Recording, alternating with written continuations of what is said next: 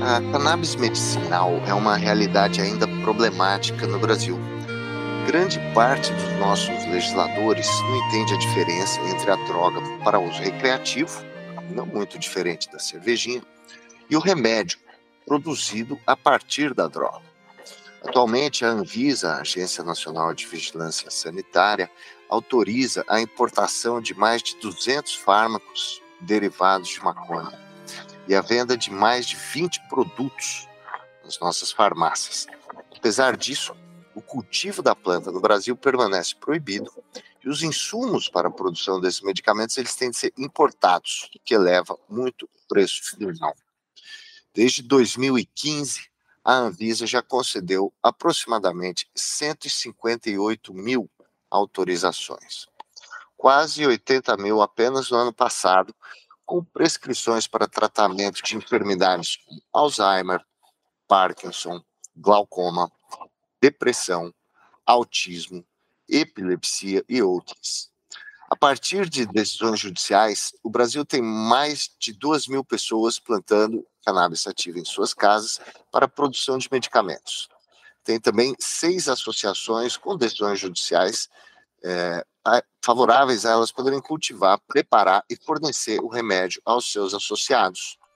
Hoje, o JP Conecta recebe especialistas nessa área. A farmacêutica e professora da Universidade Federal do Paraná, Cristina Aparecida Jacques Stern, e o químico e empresário Fabiano Soares de Araújo, sócio da Reaja, uma empresa especializada em testes colorimétricos para detecção de substâncias químicas.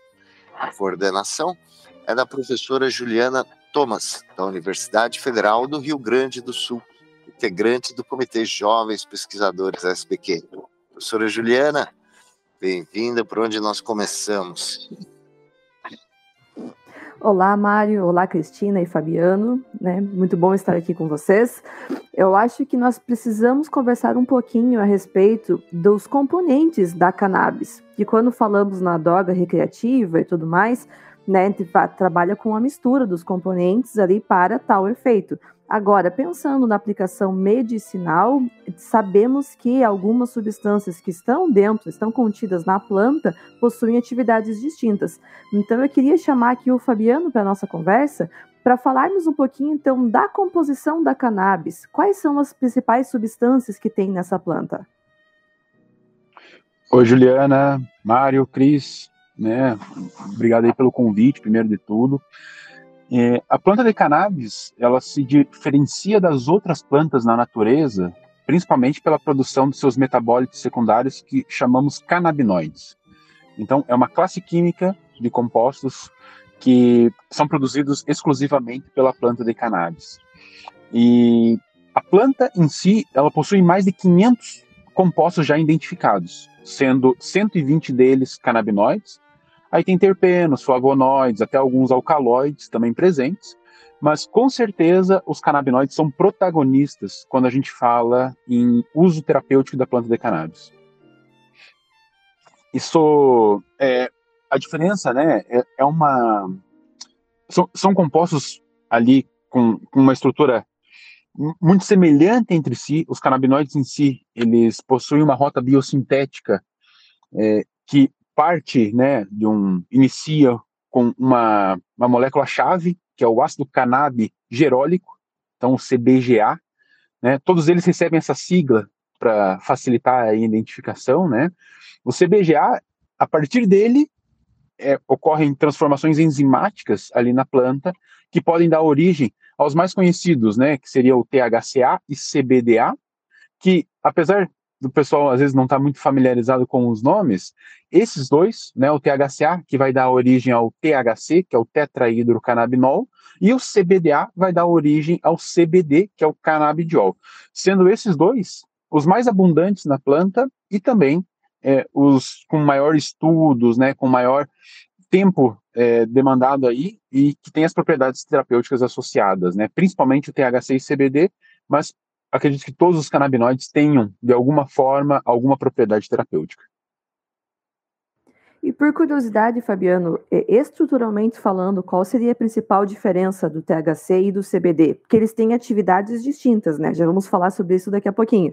Mas só para os químicos aqui ficarem interessados também, o que, que seria a diferença em pequenas, em poucas palavras dessas estruturas? É, o CBD e o THC eles são isômeros, então eles têm a mesma composição, a mesma o mesmo peso molecular, o mesmo número de carbonos, oxigênios, hidrogênios, né? Então, é uma, uma estrutura ali que, na sua rota biosintética, elas vêm uma parte da rota do mevalonato e outra parte da rota dos polissetídeos. Então, é, é uma diferença muito sutil entre o THC e CBD, Ju. O, seria justamente, né, o THC, ele possui em sua estrutura um anel dihidropirano, então um anel fechado, e o CBD ele possui esse anel aberto, né? Então é, é apenas uma, uma conformação ali que, devido a isso, devido à abertura desse anel, dá ao CBD uma conformação tridimensional totalmente diferente.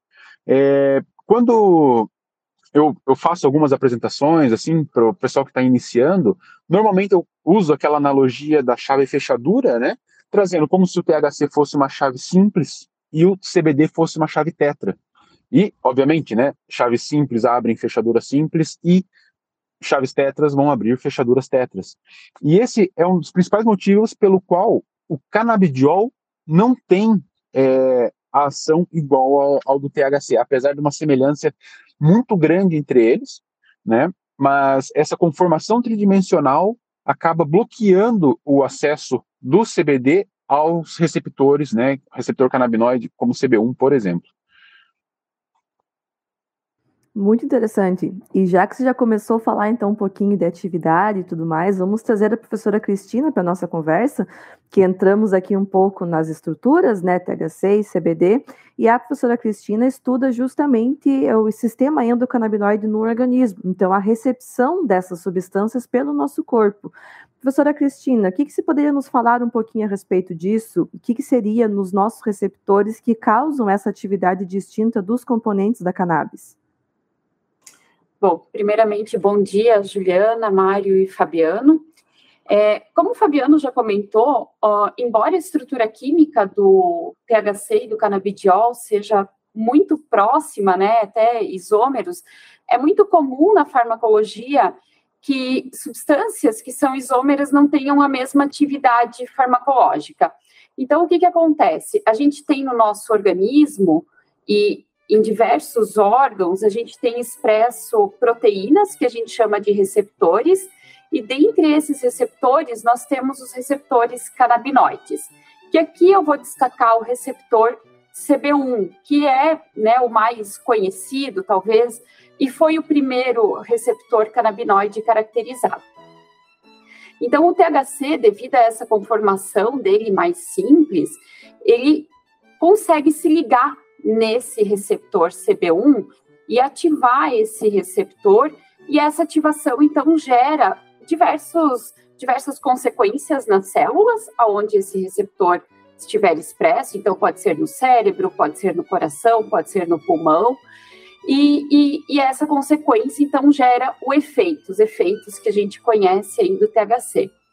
Enquanto que o canabidiol, por ter uma conformação tridimensional um pouco mais complexa que o THC, ele não consegue interagir com o receptor CB1 da mesma forma que o THC interage. E, consequentemente, ele não exerce esses efeitos mediados pela ativação do receptor CB1. Mas, em contrapartida, o canabidiol ele consegue interagir com outros tipos de receptores. Então, receptor de serotonina, ele consegue interagir com receptores nucleares, que são muito importantes para neuroproteção. Ele consegue interagir com o sistema endocannabinoide também, mas modulando a quantidade de neurotransmissores do tipo canabinoides que a gente tem por exemplo, no nosso sistema nervoso central. Então, é, a, a, complexidade de mecanismos e de receptores que o canabidiol consegue interagir, ela é muito ampla. e isso é importante para essa gama enorme aí que a gente tem de doenças que o canabidiol é, consegue tratar. E não é que o, CB, que o THC não consegue tratar, mas ele tem né, um, um, alguns efeitos adversos que podem ser um pouco mais importantes, mais delicados, que a gente tem que ter um pouco mais de cuidado com o uso daí do THC e não do CBD. Nesse sentido, professora Cristina, é, até o momento a gente já vê bastante trabalho com pesquisas né, sobre a aplicação do THC CBD e tudo mais, alguns estudos iniciais. Você saberia nos dizer algumas enfermidades que já são tratadas, já podem ser tratadas com essas substâncias? Olha, a gente tem é, hoje no, no Brasil uh, o óleo à base, vou colocar o óleo à base de cannabis, porque a gente tem vários tipos de óleos, né? Eles têm sido prescritos para tratamento de diversas doenças. Não que todos tenham aprovação pela Anvisa, tá? A gente chama isso de um tratamento off-label. Então, principalmente a epilepsia, né, que, que é o, o grande start aí que a gente teve do, do uso do canabidiol na medicina e da cannabis medicinal. Então, epilepsias refratárias, outras formas de encefalopatias também, né, como síndrome de Dravet. Mas a gente tem aplicação é, tanto do CBD como do THC, se a gente pegar o, o Mevatil aí, que é um medicamento nas farmácias, ele é aplicado para o tratamento da esclerose múltipla, a gente tem o tratamento de dor crônica, fibromialgia, alguns transtornos psiquiátricos, né, se beneficiam muito do uso do óleo de cannabis medicinal, como alguns tipos de transtorno de ansiedade, depressão, o próprio estresse pós-traumático, né, onde muitas pesquisas indicam aí o, os benefícios do uso da cannabis medicinal. Então a gente tem uma quantidade, o glaucoma, enfim, a dor é, associada ao câncer. Então a gente tem muitas doenças que se beneficiam do tratamento com o óleo de cannabis medicinal. Obviamente, algumas a gente já tem mais avançado o, os estudos, né, e o entendimento de como esse tratamento beneficia essas doenças. Algumas a gente está um pouco mais uh, engatinhando ainda, mas tem, tem muita coisa para vir ainda também.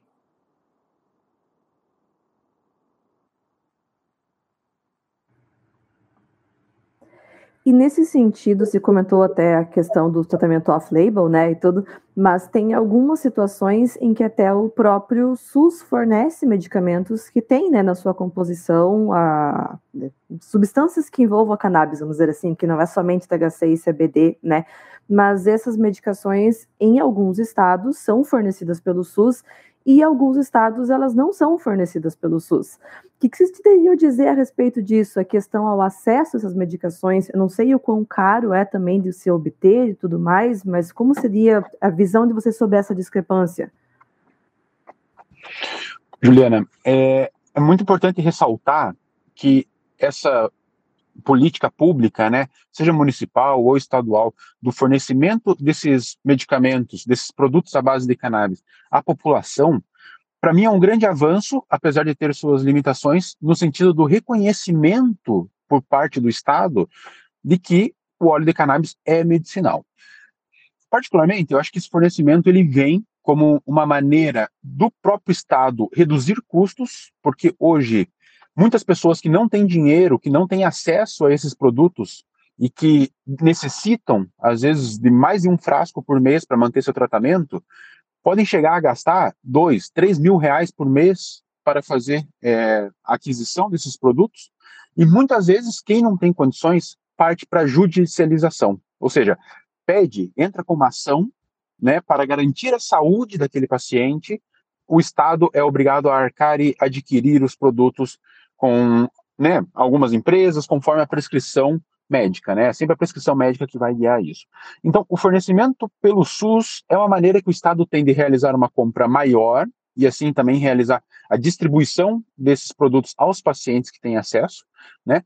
Porque alguns pacientes podem ter um custo mais baixo para manutenção do seu tratamento, no sentido de precisar de uma dose menor, né, de conseguir trabalhar com um produto de mais baixo custo, enquanto outros pacientes é pelo contrário, às vezes tem, ingerem vários miligramas, né, centenas de miligramas por dia de, de, CBD, por exemplo, e isso no final do mês acaba elevando o seu custo, né? E, e, é, e é também importante ressaltar que essa decisão do fornecimento, né, por, por estados e municípios, ela também vem é, dentro da evolução de que a partir de 2019 entrou em vigor a RDC 327 de 19, que regulamenta a venda desses produtos nas farmácias. Então aí é, né, a gente tem vários, várias formas de acesso a produtos importados, a produtos nacionais aqui, mas apenas a partir de 2019 abriu-se como se fosse uma brecha dentro da legislação para criar uma categoria de produto à base de cannabis.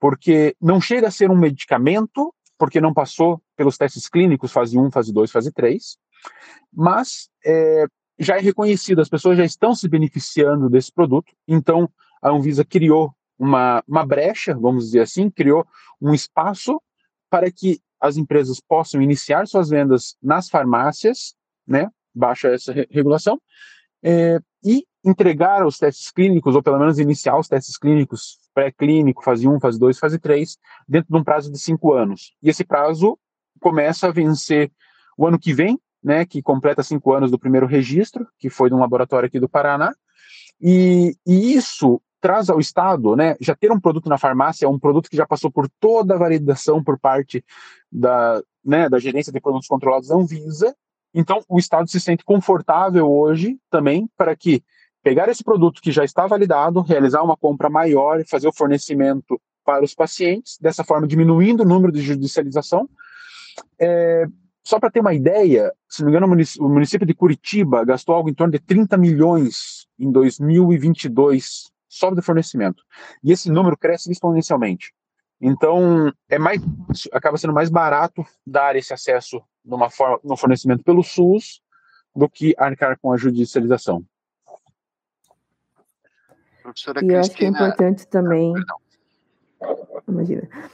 Eu acho que é importante também comentar que a partir do momento em que você está com algo mais regularizado, o controle de qualidade é maior, né, Fabiano? Você trabalha também na área de identificação de substâncias, né? Que, querendo ou não, o acesso a cannabis por vias não legais, pensando na, na droga recreativa, ele é facilitado. Então, se as pessoas não têm informação, não, não sabem ao certo o que utilizar, acabam apelando ao mercado ilegal. Então, nesse caso, a, você manter isso de maneira já totalmente organizada, né, algo regulamentado, ajuda a garantir uma maior qualidade dos produtos que chegam até as mãos das pessoas que precisam fazer do uso de alguma substância específica, né, para alguma enfermidade que ela possua. É, acho que também para situar, né, Juliana, é, hoje a gente tem várias formas de acesso a esses produtos, seja pela importação direta, você pode importar um produto direto dos Estados Unidos, do Uruguai, por exemplo, né? E ele vai chegar na tua casa seguindo o protocolo da Anvisa, que é regido pela RDC 660. E esses produtos, eles têm qualidade farm, é, food, né, grau alimentício. Então, a regulamentação que rege as empresas que fazem esses produtos importados, elas podem seguir um, um grau de qualidade alimentício. Essas que vendem na farmácia, aí eles têm que atender toda a cadeia de produção, ela tem que ser grau farma. Isso realmente aumenta o nível de controle de qualidade, né? Ao mesmo tempo aumenta os custos. Então, o produto que vende na farmácia ele tende a ser mais caro do que aquele importado. E, mas com certeza isso, é, né? Com certeza, elevou a régua, né? Colocou a régua um pouco mais alta quando a gente fala de controle de qualidade, por ter que atender toda essa legislação do grau farma, né? O grau farmacêutico, desde a da semente, todo o cultivo, extração, produção, armazenamento, tudo isso é, tem que ser é, num grau de qualidade farmacêutico. Então, o, o, né, o controle de qualidade desses produtos que vendem na farmácia com certeza é mais elevado, mas depois eu peço um espaço para falar também sobre os óleos artesanais que circulam por aqui. Eu só queria complementar a resposta do Fabiano, E, e, a fala de vocês sobre ter controle de qualidade, ter grave farma, né, e não ser food como é o importado, que isso também facilita para o prescritor, porque o prescritor ele precisa ter uma segurança sobre aquilo que o paciente dele realmente está tá consumindo, está ingerindo como medicamento, certo? É, ele precisa ter certeza do, da, da quantidade dos compostos que tem dentro daquele óleo para prescrever tantos miligramas, tantas gotas para o paciente por dia. Isso ainda hoje é uma barreira que alguns prescritores enfrentam nos estados, por exemplo, onde não se avançou tanto ainda nessa questão de fornecimento dos óleos pelo SUS, né? Ou, enfim, as várias. É, a gente avançou muito, mas a gente ainda encontra dificuldades nesse sentido. Então, é, quanto mais a gente conseguir é, colocar o óleo dentro de um controle grau farma, a gente também aumenta a confiabilidade dos prescritores em ter essa opção de medicamento para os seus pacientes. E vocês acham que desde 2015, quando começou toda essa regulamentação, até hoje estão quase 10 anos já, como vocês avaliam a evolução da legislação e da cultura para o uso desses é, remédios no Brasil? Existe muito preconceito na visão de vocês? Vou começar o Fabiano, depois a professora Cristina. Mário, eu, eu posso dizer que eu acompanhei essa evolução, participei de alguma forma de algumas atividades que contribuíram para a gente chegar até aqui, né? E se for pensar de 2015 para cá, né? Primeiro a gente tem que pensar o que motivou a primeira regulamentação, que foi a autorização para importação de um produto à base de cannabis. Né? Essa autorização ocorreu para uma família de Brasília, né, que é a família Fischer, que fazia o tratamento de sua filha, que tem uma síndrome rara, CDKL5, e que, depois de tentar todas as alternativas que tinham disponíveis aqui no país, eles encontraram uma referência de pessoas que tratavam com canabidiol lá nos Estados Unidos, trouxeram o produto ilegalmente naquele momento, foram processados por tráfico internacional de drogas, só que era isso que salvava a vida né, da, da filha deles. Então, isso gerou uma comoção, né, foi reportado muito bem pelo filme que está disponível no YouTube, Ilegal. Né? É, é, esse é o título do, do filme e é emocionante ver é, como foi essa caminhada. Eu deixei como sugestão para os ouvintes. E a partir desse momento, outras famílias tomaram conhecimento de que poderiam tratar seus filhos também com canabidiol e gerou-se então uma pressão popular frente à Anvisa muito grande, as famílias indo até a Anvisa, indo até o, a Câmara dos Deputados, né, mostrando o benefício que ocorreu. Então foi uma pressão popular que forçou a Anvisa a tomar essa atitude né, de permitir a autorização é, da importação desses produtos. E, e aí, eu falo assim, a partir desse movimento, criou-se né, uma pressão em relação à evolução do mercado da cannabis que não tem mais volta, né, porque as pessoas estão vendo o resultado, as pessoas estão podendo presenciar isso. Começou em 2015 com a importação de produtos né, é, diretamente. Então, você poderia ter a prescrição, adquiria lá fora, passa. Né, a empresa tem que ter um cadastro na Anvisa, a empresa que vende, ela tem que ter um registro na Anvisa, um registro simples, né, apenas para rastreio mesmo, não, não passa por uma avaliação, eles não têm que fazer visita, nada. Né? É, e, e isso vai aumentando. Né? Começou com dezenas de prescrições ali em 2015, partiu para algumas centenas ali 2016, 2017, e, como você comentou no início aqui do, do, do episódio, foram mais de 80 mil só o ano passado dessas autorizações. Então, isso aumentou muito, né? É, né, a venda nas farmácias foi quase uma consequência, também pressão por parte de grandes empresas que já tinham o caminho para colocar um medicamento. Eu acho que é, a Anvisa em si, ela recebe essa pressão, ela recebe o um movimento vê a eficácia né, desses caminhos e então gera a regulação. A pressão popular, o movimento popular foi fundamental, foi o que fez né, o, hoje o cenário da cannabis existir aqui no Brasil. E, e também, né, você comentou ali em relação ao preconceito, eu acho que o preconceito acaba quando você presencia o benefício com a cannabis, sabe? Eu acho que muita gente que tinha preconceito, às vezes o preconceito pela falta de informação, a falta de conhecimento. Todos nós aqui nascemos num cenário de proibição, nossos pais nasceram num cenário de proibição, possivelmente nossos avós nasceram num cenário de proibição, que aqui no Brasil ocorreu a partir de 1938.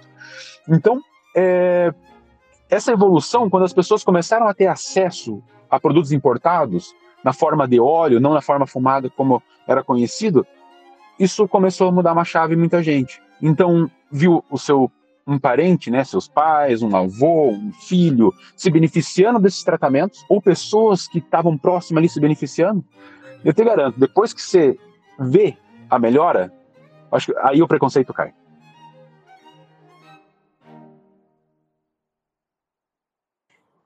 É, eu concordo com o Fabiano que vê essa melhora, né?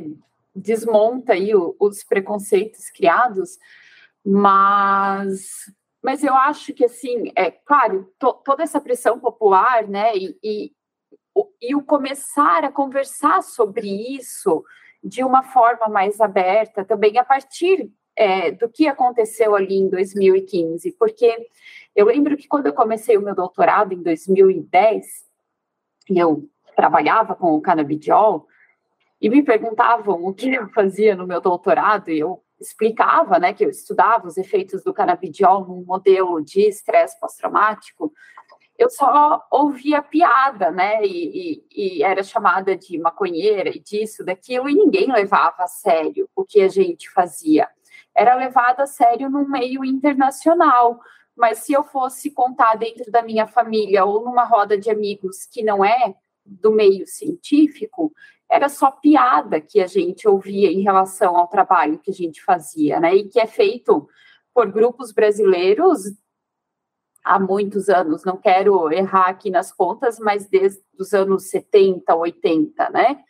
Então, debater mais sobre o assunto, trazer isso para a mídia, esclarecer que uh, essa planta, ela não é demoníaca como foi plantada aí ao longo do, do, de muitos anos, né? Como o Fabiano comentou, nossos avós, nossos pais, é, nossos irmãos, todos nós crescemos num ouvindo apenas coisas ruins sobre a planta, né? Então, esse debate que veio e essa popularização sobre o tema, discutir ciência no, no bar, como hoje em dia é feito, né, e tudo mais, tudo isso ajudou muito a gente a avançar e começar a desconstruir todo esse preconceito que foi criado em relação à, planta, assim. Então, trazer informação, né, informar as pessoas é, foi um dos caminhos aí que fez a gente avançar bastante. Mas é, eu ainda, claro, a gente que ainda tem bastante coisa para a gente uh, andariar aí pela frente, né? Uh, por exemplo, eu vou voltar aqui para os prescritores, né? Que a gente sabe que muitos colegas são intimidados aí por alguns órgãos para se eles começam a prescrever demais a cannabis medicinal para os seus pacientes, né? Então a gente também avançou muito, graças né, a, a todas essas ações e ao desenvolvimento científico, mas a gente ainda tem um caminho aí bastante longo, porque esses órgãos que são bastante influentes, bastante é, poderosos, eles intimam muitas vezes, é, intimidam, desculpa, muitas vezes os prescritores, né? Então, isso também tem que ser comentado. Professora Juliana? Eu só ia comentar, inclusive, que para quem conhece a rotina de pesquisa de descobrimento de novas substâncias com atividade biológica, sabe que a gente usa, na maioria das vezes, inspiração natural. Você trabalha com plantas, né? Você isola os componentes daquela planta, você faz o teste biológico para saber se algum daqueles componentes tem alguma possível atividade, e isso depois pode vir a virar, pode, pode se tornar um medicamento. E muitos dos medicamentos que nós temos nas farmácias hoje foram inspirados em plantas. Então, estamos aqui falando de uma planta específica, que é, segue o mesmo modelo como foi vindo né, com os outros milhares de casos que existem. Eu até ia depois trazer a pergunta, né, acho que a professora Cristina ou também para o Fabiano, que porque existem outros medicamentos à venda hoje nas farmácias, que são também de substâncias, os princípios ativos são também de substâncias que são utilizadas em drogas recreativas. Então, não é esse o único caso, não, são, não, não é essa questão do, do, uso recreativo não pode limitar realmente a, o avanço da pesquisa com relação ao uso medicinal, que já é uma rotina super conhecida em laboratórios que utilizam química de produtos naturais, por exemplo, para isolar metabólitos, para conseguir entender o que está acontecendo e depois fazer aplicação em química medicinal. Fabiana? É... Ah, perdão. É. Tanto faz, Fabiano, se quiser comentar. Fabiana com a mão levantada. pois é. Não, é eu, eu, eu, eu, tinha comentado, Cristóvão, se me permite fazer um parênteses bem curto. Sim, é, em relação à história da pesquisa da cannabis no Brasil, o professor Elisaldo Carlini é o maior estudioso de cannabis do Brasil da história. Isso, né, ele teve sua carreira na Unifesp e numa palestra que ele fez aqui em Curitiba, ele mencionou que é o primeiro cultivo para uso, para estudo que ele participou foi em 1951 nas, no, nas dependências da Unifesp. E é, olha, olha, olha como a, a, proibição tirou o direito da população de ter acesso a esse tipo de produto, que a primeira vez, que o primeiro artigo que demonstrou a eficácia específica do canabidiol para o tratamento para epilepsia em pessoas no mundo foi feito em São Paulo. Né? Isso foi publicado, se não me engano, em 1980, 79 ou 80, foi feita ali essa, essa pesquisa.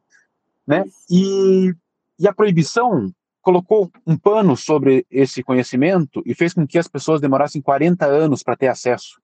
Né? Então, o conhecimento já estava lá. Acho que a política, a, a, cultura, o proibicionismo, de um modo geral, bloqueou o acesso.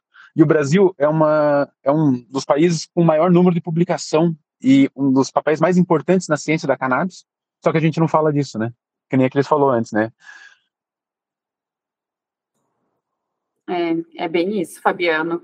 Esse é de 80 mesmo, essa primeira publicação mostrando a eficácia do, do canabidiol e da cannabis, né? Tinha um extrato de cannabis nesse trabalho também, na epilepsia.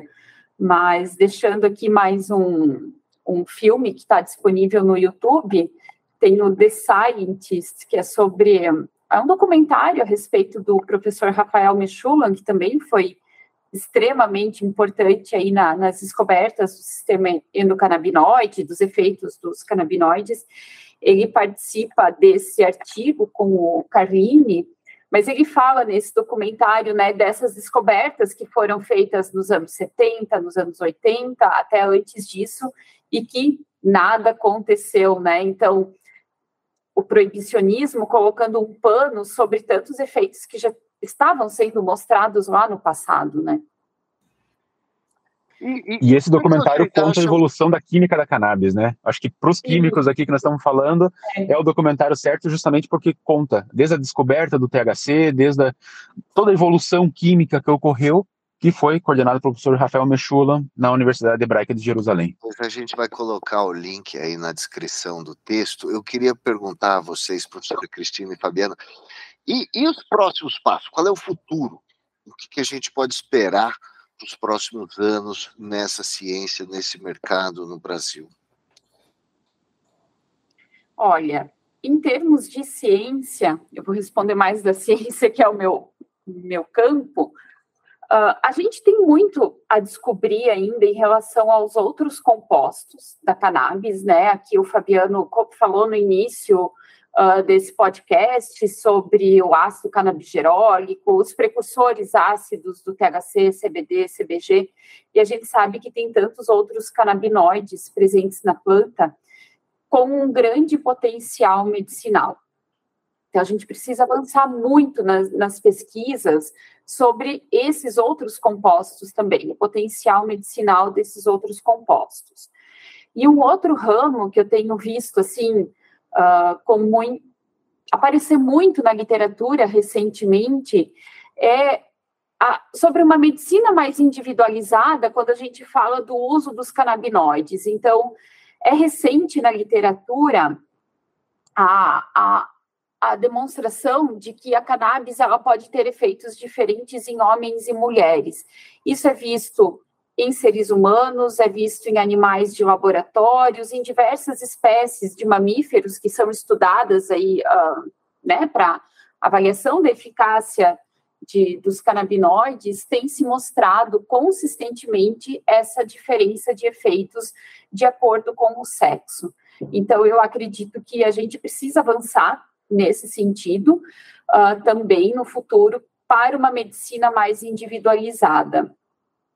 Por que, que eu acho que isso está acontecendo só agora? Porque, assim como a, a gente teve um atraso aí nas pesquisas com a cannabis por motivos proibicionistas, vamos colocar dessa forma, a, a literatura a médica, vou, vou pôr de uma forma mais ampla, mas a, principalmente a pesquisa pré-clínica, por muitos, muitos, muitos anos ela não usava o sexo, as fêmeas, né, o sexo feminino nas suas pesquisas. Então, tudo que foi descoberto até aqui, quando a gente fala de efeitos de cannabis e canabinoides, em animais de laboratório foi feito só nos machos. E agora que tem se olhado mais para essas diferenças sexuais. Então, eu coloco esse como um ponto aí para ser desenvolvido também no futuro. É, tem muita coisa a fazer. Eu acho que esse mercado está tá começando. Eu acho que a ciência já está bem avançada, né? Acho que a bem avançada, sim, tem muito que se descobrir, mas foi a ciência que trouxe também é, né, a sociedade a esse ponto que estamos, né? Esse embasamento, entendimento do sistema endocannabinoide, conhecimento de como a cannabis funciona, pelo menos uma parte, né, aqui no nosso organismo. Acho que isso é fundamental. E mas pensando numa realidade brasileira, eu acho que primeiro nós temos que facilitar o acesso, nós temos que é, incentivar, fortalecer associações de produtores que tem aqui pelo Brasil e que fazem não apenas o fornecimento do óleo, mas o acolhimento dos pacientes, trazendo conforto e qualidade de vida para eles. Acho que isso é algo que nós devemos fortalecer.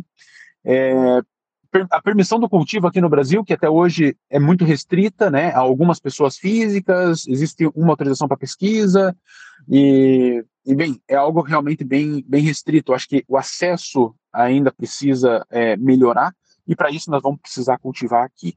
E, na minha visão como químico, e, e pensando assim, qual que seria o necessário, o essencial, né, é, é o controle de qualidade. Eu acho que nós não temos uma cadeia de controle de qualidade bem estabelecida aqui no Brasil. São poucos os laboratórios que fazem, mas que têm dificuldade de atender a demanda que surge para eles. É, a, ainda não há né, há apenas descrição farmacopeica na farmacopeia alemã, que é para análise de flores, né, partes da planta que são utilizadas ali para extração, mas para produtos acabados, óleo, outras formulações, ainda não temos metodologias farmacopeicas bem estabelecidas. Eu sei que a farmacopeia brasileira está avançando nesse sentido, mas ainda não está definido. Então, todo desenvolvimento, todo trabalho voltado ao controle de qualidade, né, de canabinoides, é, terpenos, metais pesados, até contaminantes como pesticidas, micotoxinas, por exemplo. Tudo isso precisa ser desenvolvido e é necessário, né? Conforme a gente for construindo isso, nós elevamos o, o nível, nós elevamos a confiança e assim vai ficar ainda mais fácil de dar acesso àqueles que precisam. Só complementando e finalizando, porque acho que o nosso tempo está tá no limite, mas esse, o Fabiano comentou da questão do, do plantio, né, que ainda não, não é autorizado, da produção nacional. Se a gente tem uma produção nacional, obviamente com controle de qualidade e tudo certinho, isso poderia facilitar muito também a pesquisa. Para a gente ter insumos de pesquisa oriundos de uma indústria nacional. Por que, que a gente não pode ter uma indústria nacional que nos forneça os insumos que a gente precisa para pesquisa nessa área.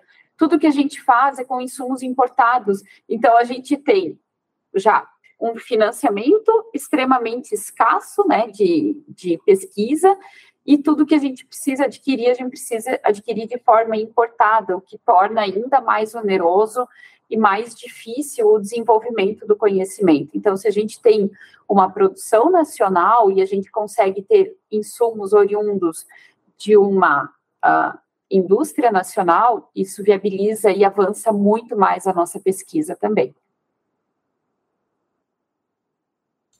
Professora Juliana, como é que você avalia essa conversa? O que, que fica dessa, dessa conversa sobre os canabinoides? Acho que trazendo agora né, essa conversa toda para um viés pensando nos nossos jovens pesquisadores, é, foi perceptível, pelo tudo que falamos aqui, que é uma ciência que está em ascensão, bastante já foi descoberto, percebemos a aplicação né, da, das substâncias como um todo, e que às vezes ainda caminha a passos lentos em função de todos os fatores que a Cristina e o Fabiano nos mostraram aqui. Mas isso não pode ser impeditivo para aqueles que quiserem fazer algo nesse ramo. Estamos falando aqui da cannabis, claro, mas existem outras possibilidades também que podem barrar nessas mesmas questões de proibição e tudo mais, né? Então fica meio que um, um alerta, eu diria assim, para os pesquisadores como um todo, para não se deixarem limitar por causa desse tipo de situação, para investirem. Olha só o que o Fabiano comentou agora há pouco do que pode ser o futuro do controle de qualidade. Quanta pesquisa pode ser feita em função disso? Nós sabemos que muitas das pesquisas começam nas universidades, então fica o incentivo a todos nós, jovens pesquisadores, quem também não é tão jovem assim, por favor, nos se una a nós nessa caminhada, mas né, o meu apelo fica principalmente para os nossos jovens, para que comecemos a olhar também para estas situações, trabalhemos com aquilo que vai fazer bem para a sociedade, para que nós possamos trazer um retorno para a sociedade, mostrar que a pesquisa é importante e não é limitada somente àquilo que é considerado correto pelo que vem a legislação, né? Correto entre aspas, né? Aqui no, no áudio não parece eu fazendo os aspas com a mão, mas que a gente consiga ter avanços e não ser limitados por essas barreiras.